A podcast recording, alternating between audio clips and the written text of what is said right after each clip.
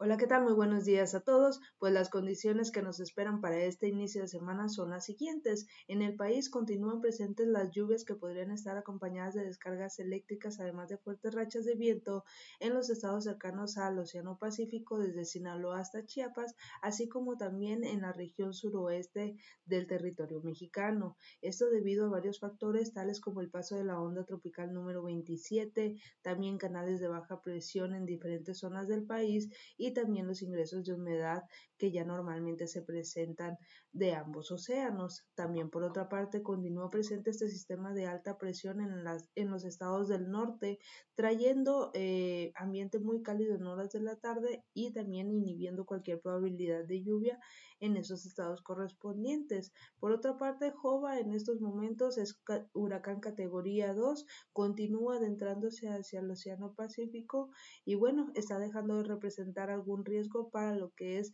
el territorio mexicano, sin embargo sigue bajo vigilancia.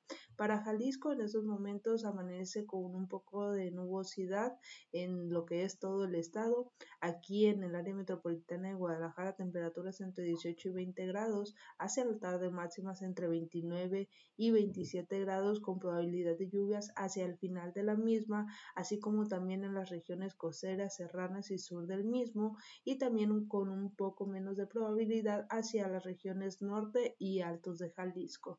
Para el amanecer del día de mañana, pues el cielo estará poco nublado también como el día de hoy y temperaturas mínimas para el área entre 15 y 17 grados.